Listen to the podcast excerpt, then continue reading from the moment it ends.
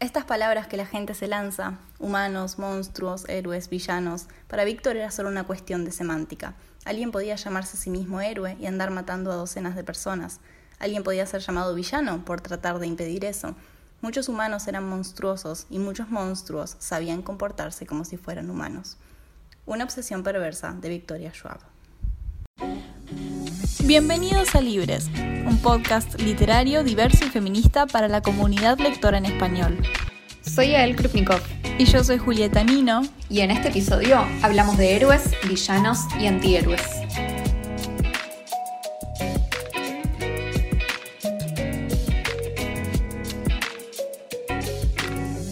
Hola, bienvenidos a un nuevo episodio de Libres. Tenemos para charlar hoy un tema re, re, re interesante. Sí, la verdad es que es un tema que a mí me encanta. Siento que, no sé, estoy muy emocionada. Tenemos para hoy una charla re interesante sobre cómo cambió un paradigma súper importante, que es la historia del héroe y la historia de el elegido que salva al mundo y hace todo bien y pelea contra un villano que es como la encarnación de todo lo malo. Y bueno, y cómo eso fue cambiando a lo largo del tiempo. Sí, yo siento que, al, menos es una opinión personal que tengo, siento que todo este amor por los villanos que protagonizan historias, yo lo marco mucho con la serie La Casa de Papel. Cuando esa serie se puso de moda, todo el mundo empezó a amar a los villanos y después salió la película del Joker y siento que a partir de entonces todo el mundo quiere historias con villanos, pero en realidad es un fenómeno que viene pasando hace mucho tiempo, esto de, bueno, los héroes ya no son personajes perfectos a los que es imposible aspirar, siempre buenos y, y súper irrealistas y los villanos dejan de ser un ente malvado y oscuro que no tiene ningún tipo de profundidad. Y eso viene pasando hace mucho tiempo. Sí, yo lo, lo asocio un poco con Maléfica, la peli de Disney, que también fue como así un gran hito de una historia de un villano que de repente hmm. no es tan villano como creíamos.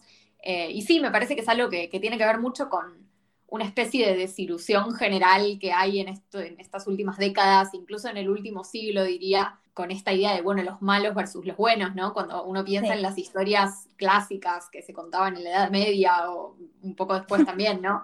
O sea, es entretenimiento, pero a la vez te tiene que enseñar algo, te tiene que dejar como alguna moraleja, te tiene que mostrar cómo es una persona buena en el mundo.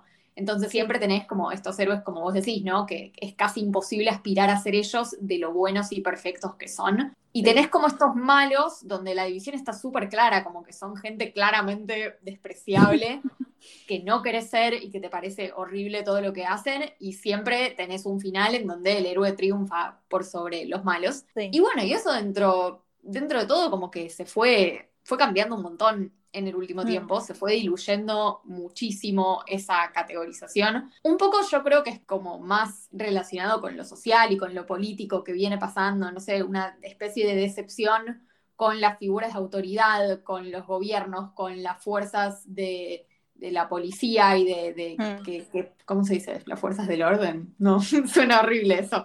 Pero bueno, en general, ¿no? Como, como con las figuras de autoridad y con, las personas que supuestamente son estos héroes que deberían cuidarnos y hacer todo bien todo el tiempo.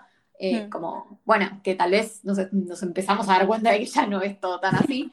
Y eso nos lleva a decir, bueno, como que tal vez ya no, no, tenemos tantas ganas de pensar que todo el tiempo los finales tienen que ver con el bien triunfando sobre el mal. Sí, yo leí en un artículo una vez, creo que era un artículo del 2017, que después podemos dejar el link, que es sobre cómo somos una generación que viene consumiendo historias de Disney desde que somos muy chiquitos. Y todas estas historias de Disney ahora empieza a cambiar, pero tradicionalmente son historias que presentan una batalla entre el bien y el mal como fuerzas dicotómicas y, y absolutas.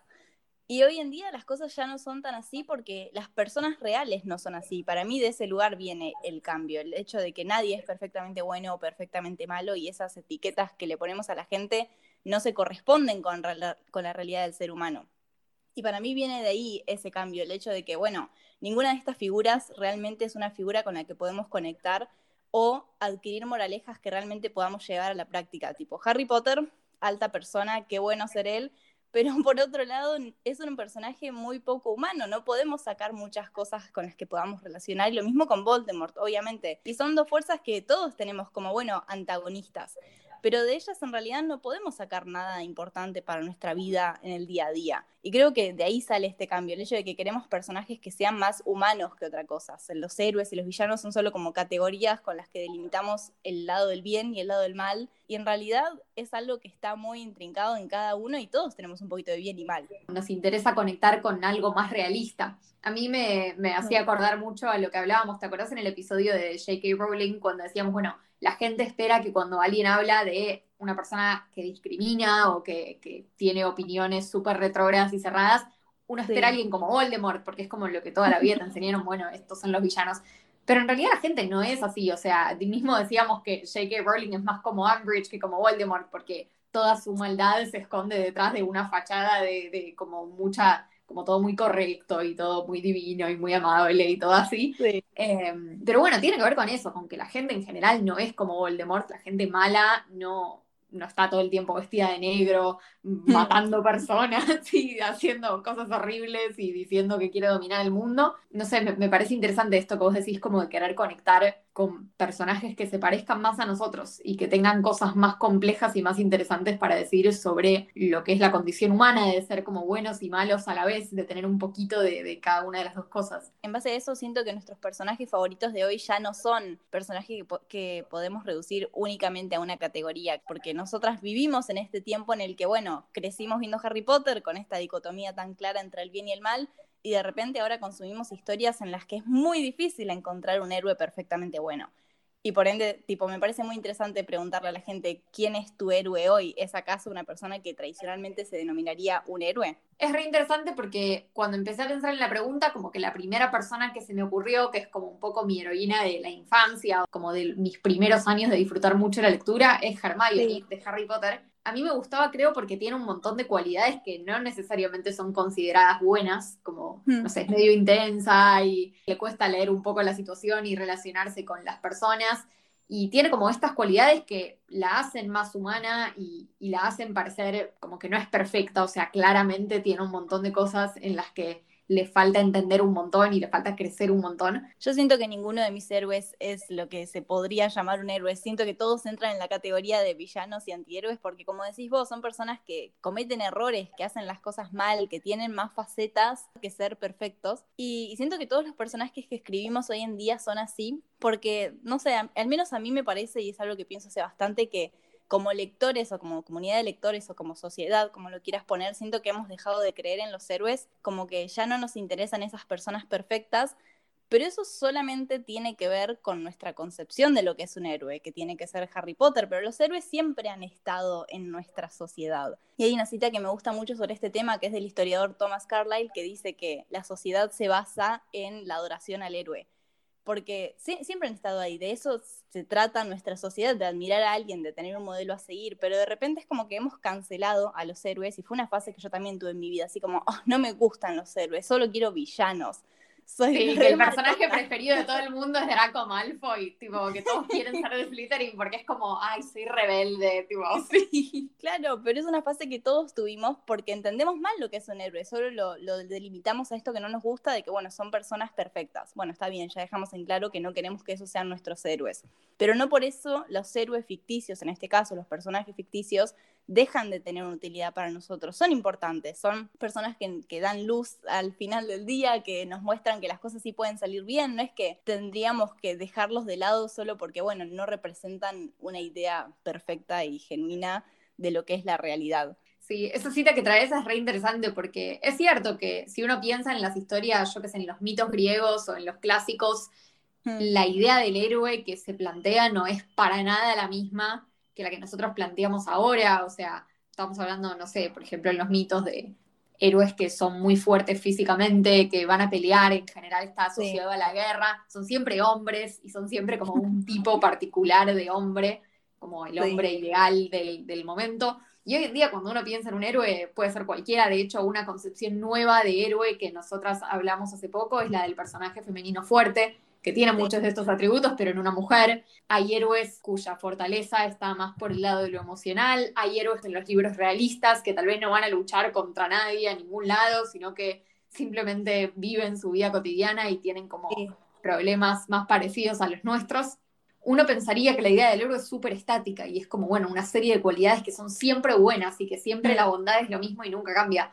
Pero en realidad cambia un montón y no siempre tuvimos la misma idea como sociedad de lo que era bueno y lo que merecía ser idealizado como el héroe. Porque no solo la palabra héroe o heroína viene del griego, sino que, según la definición de la RAE, un héroe es una persona que realiza una acción muy abnegada en beneficio de una causa noble, y estoy citando, o una persona ilustre y famosa por sus hazañas o virtudes, o el protagonista de una obra de ficción. Y eso me parece muy curioso porque protagonista de una obra de ficción y al mismo tiempo tiene que ser una persona ilustre y famosa por sus hazañas. O sea, incluso en la definición del tema que estamos hablando hoy está intrincado el hecho de cómo asociamos a los héroes si todas estas personas que son calificadas como héroes son perfectas, son gente a la que no puedo aspirar porque aunque me inspiran mucho y son muy buenos y me encantaría ser ellos, como que no reflejan situaciones de la vida real y me quedo sin héroes. Y eso es un problema que a mí me parece muy interesante en la comunidad de literatura. La pregunta sería, ¿la función del héroe es ser algo a lo que vos podés aspirar,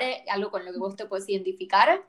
¿O es ser algo que muestra lo que es el ideal, pero a lo que por ende vos nunca podés llegar y me interesa mucho también preguntarte, vos me decías que durante tus años como lectora te diste cuenta de que las personas, los personajes con los que vos te identificabas o que más te gustaban, nunca eran los típicos héroes. Dijiste que te gustaban mucho los villanos, cosa que, como dijimos, es una fase por la que muchas personas pasamos. Eh, y después también podemos hablar un poquito de qué pasa con los villanos en los libros de fantasía y por qué hay algo de ellos que es tan atractivo. Pero también nombraste una palabra súper interesante que es un concepto que tal vez no todos tenemos claro qué es, que es el concepto de antihéroe. Así que quería que nos cuentes un poco qué es un antihéroe y algunos ejemplos, no sé, de los personajes que vos decís. Los antihéroes, sé que algunas personas también los llaman antivillanos, pero a mí personalmente no me gusta, pero por ninguna razón en particular, pero los antihéroes son héroes que, o sea, son nuestros protagonistas usualmente, aunque también pueden ser personajes secundarios, que poseen todas las,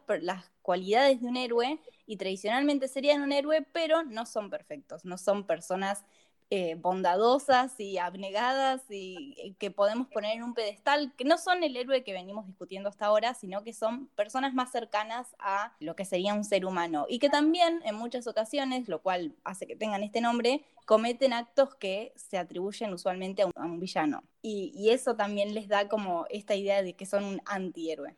A mí me gusta mucho Laila Bart de Una magia más oscura de Victoria Schwab, que siento que es una de las más claras antiheroínas que he conocido. Después, bueno, todos los libros de Victoria Schwab en realidad para mí tienen antihéroes y bueno, creo que por esa autora, que es mi autora favorita, empezó mi interés por este tema. Y no sé, libros como Illuminate de Amy, Kaufman y Jay Christoph o El Circo de la Noche de Erin Morgenstern, que es muy conocido. Siento que esos libros, sobre todo los de Victoria Schwab y los de Sarah J. Maas, que son mis dos autoras favoritas, son los que para mí tienen muchísimos antihéroes. No, sí, realmente es re interesante el concepto de antihéroe. Me gusta mucho porque tiene algo como, como también de, hay una, un subgénero de antihéroes o una subcategoría de antihéroes que son los héroes que no quieren ser héroes. Y pensaba mucho en esto cuando hicimos nuestro episodio de Sombra y Hueso y hablábamos de Alina, ¿no? Que tiene como toda esta cosa de tipo, ay, no, yo no quiero tener poderes, yo no quiero salvar el mundo, yo quería una vida tranquila, quería tipo estar ahí, quedarme con mis amigos. Y yo creo que hay algo de eso que tiene como mucho de, nuestra generación, no sé, que, que yo conecto mucho con esa idea a un nivel de bueno, no sé, yo no tenía ganas de ocuparme de ser activista y salvar al mundo de todos los problemas, del cambio climático, de todas estas cosas horrendas que van a pasar. Como que, no sé, yo quería quedarme en mi casita leyendo libros, que creo que es algo que en algún punto a, a muchos nos pasa, y hmm. que creo que es un motivo por el cual también los antihéroes se volvieron tan populares en nuestra generación, como estas personas que como que les pasa lo que le pasó a Harry Potter, que les dicen como sos el elegido, sos el que va a salvar el mundo, y en vez de decir, ay, qué bueno, tengo este poder y lo voy a usar y voy a ayudar a todos, dicen tipo, ay, no, justo a mí me tenía que tocar ser el elegido, como soy héroe, pero casi como de mala gana, ¿entendés? Tipo, bueno, está bien, voy a ayudar, pero ok. Sí, y ahora ya que hablamos de héroes y antihéroes, hablemos de, de, nuestra fase rebelde, que en mi caso duró toda mi vida, tipo hasta el día de hoy sigo amando esto que serían los villanos, que en el día de hoy tampoco son esa mancha oscura y uniforme sin justificación alguna. Ay, es re interesante también lo que pasó con los villanos. Bueno, como decíamos, tenemos La Casa de Papel, tenemos todo un género de películas sobre criminales en las que a la audiencia se le pide que esté del lado del criminal, que me parece tremendo.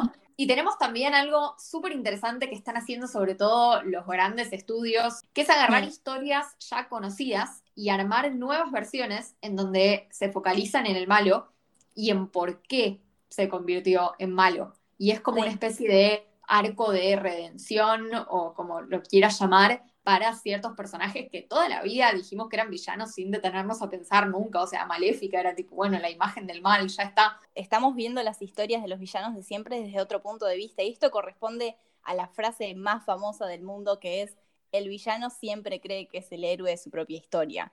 Y es un tremendo cliché, pero así es. los villanos que conocemos son villanos cuyas voces nunca hemos escuchado, solo los hemos visto desde la perspectiva del héroe y en comparación al héroe, y no tienen personalidad propia. Entonces me parece muy genial que podamos ver las historias de los villanos desde sus perspectivas, porque al escribir sobre ellos, al entenderlos, al, al poder ver sus perspectivas, terminamos amándolos, porque terminamos viendo que la etiqueta que les pusimos era equivocada y que ninguna etiqueta les corresponde. Y por eso terminamos hablando de antihéroes, porque los villanos que, que, por mucho tiempo solo calificamos como villanos, en realidad son seres humanos, son personas cuyas historias también pueden ser contadas Obviamente sus acciones no quedan redimidas automáticamente, eso no los convierte en buenas personas, pero no sé, siento que hay algo que da mucho miedo sobre escribir sobre villanos porque tienen algo que todos tenemos adentro. En cambio, escribir sobre un héroe siento que es más como decías vos antes, la parte ideal de quienes somos, la parte buena a la que aspirar. Y a mí me encanta leer sobre villanos porque hay algo que resuena dentro tuyo que, que te da miedo. Y siento que eso es mucho más valioso que leer sobre un héroe. Siento que es más interesante poder como discernir lo que hay dentro de un ser humano y darte cuenta de que, bueno, el supuestamente terrible y abominable lado oscuro en realidad es algo que no salió de la nada, es algo que alguien inventó porque salió de dentro tuyo, salió de la raza humana. Claro, es muy tremendo y yo siempre lo pienso como, lo voy llevando para el lado de lo social, ¿viste? Porque es como, es la lente con la que miro el mundo y me parece que esta, esta nueva tendencia a escribir las historias de los villanos, e intentar entender qué es lo que los hizo malos, o sea, por qué son malos, por qué se convirtieron en las personas que son, es como que habla de una nueva manera que tenemos de entender las cosas como sociedad somos capaces de entender que a veces la gente hace cosas malas porque su contexto le impide actuar de otra manera. Y también entendemos que la gente buena en general es buena porque tiene la posibilidad de serlo, como que entendemos que es un mito que ser bueno no cuesta nada. La gente buena es porque se crió en un ambiente en donde tuvo amor y tuvo educación y tuvo la posibilidad de vivir en concordancia con las reglas de lo que nosotros pensamos que está bien. Pero a veces hay gente que no tiene opción, que no sea volverse una persona, entre comillas, mala simplemente para sobrevivir o porque el mundo no le da un lugar para hacer otra cosa, porque son discriminados, porque son oprimidos. Esta idea como, no sé, de agarrar, por ejemplo, una villana como maléfica y decir, no, en realidad ella hace lo que hace porque una vez un pibe la sedujo y le cortó las alas que claramente es una metáfora para una especie de violación o alguna especie de, acto sexual no consentido que, que, pasa ahí, pero es una película de Disney, y entonces decimos, bueno, le cortó las alas y se las llevó y las puso en una jaula en el palacio y la dejó ella sola, sin nada. Sí como que podemos pensar a las personas como que no simplemente nacen de la nada y, ser bueno es una decisión que cualquiera puede tomar y bueno, el que es malo es porque simplemente tiene un mal corazón. Estamos entendiendo que tal vez va un poco más allá. Sí, porque también acerca la ficción a nuestra vida real. Antes yo siento que era chica y también obviamente tenía un cerebro distinto que al de ahora, pero mm, no sé, como que era chica y leía sobre héroes que vivían vidas que nunca iban a reflejar la mía, porque bueno, eran contextos sumamente diferentes. Y después había villanos que, bueno, obviamente había que derrotarlos porque eran villanos y eso era todo. Entonces, para mí siempre habían lecciones que podés sacar de la literatura, pero como que tenían una limitación que ahora no tienen, como decís vos, como que siento que hablar, de humanos en vez de etiquetas, como, no sé, buenas personas o malas personas, o eres o villanos, o bien y mal, al sacar todas esas etiquetas solo nos quedan los humanos y eso nos acerca mucho más a nuestra vida real, a lo que realmente podemos modificar, a lo que realmente podemos aspirar a hacer, a los errores con los que podemos aprender y reflexionar. Y a todo eso yo te quería preguntar, bueno, muy interesante la charla, qué buenos debates teóricos sobre lo que es un héroe y un villano, pero honestamente, ¿a quién importa? Tipo, ¿para qué nos sirve todo esto? ¿A quién le importa que, esto esté pasando? Qué divertido que ahora leemos de villanos. ¿A, quién le importa? Y bueno, yo creo que tiene un poco que ver con lo que hablábamos antes, ¿no? Esto de que nosotros nos formamos con historias que tenían una concepción muy clara del bien y del mal. Y esas historias tenían la función de entretenernos, pero también tenían la función de enseñarnos cómo había que vivir en el mundo.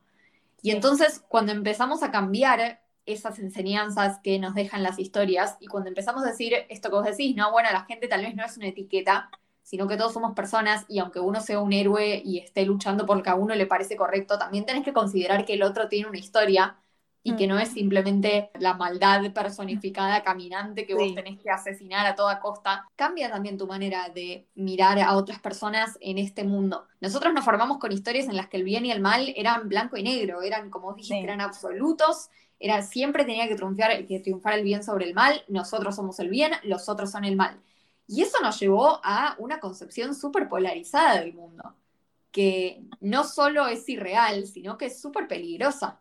Porque si vos en cualquier discusión que tenés sobre política, sobre cuestiones sociales, sobre economía, sobre lo que sea, pensás que vos sos el que tiene la verdad revelada y el que hace todo bien y sos el héroe, y la otra persona es el villano, entonces ahí no hay, en, en las historias de héroes y villanos no hay diálogo, hay un héroe que va y asesina al villano. No importa que asesinar esté mal, si el héroe es el que asesina al villano está bien.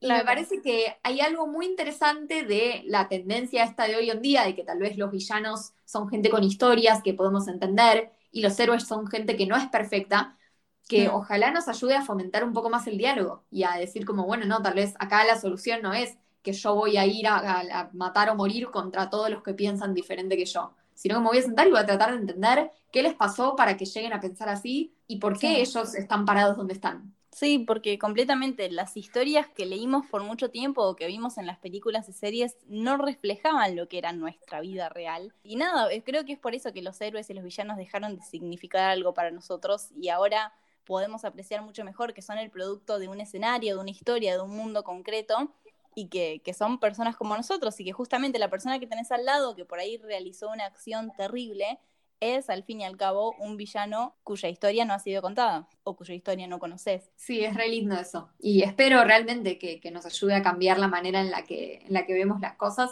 Me parece que abre también la posibilidad, más allá de las implicaciones sociales y políticas que están buenísimas, abre la posibilidad a nivel artístico de contar un montón de historias nuevas.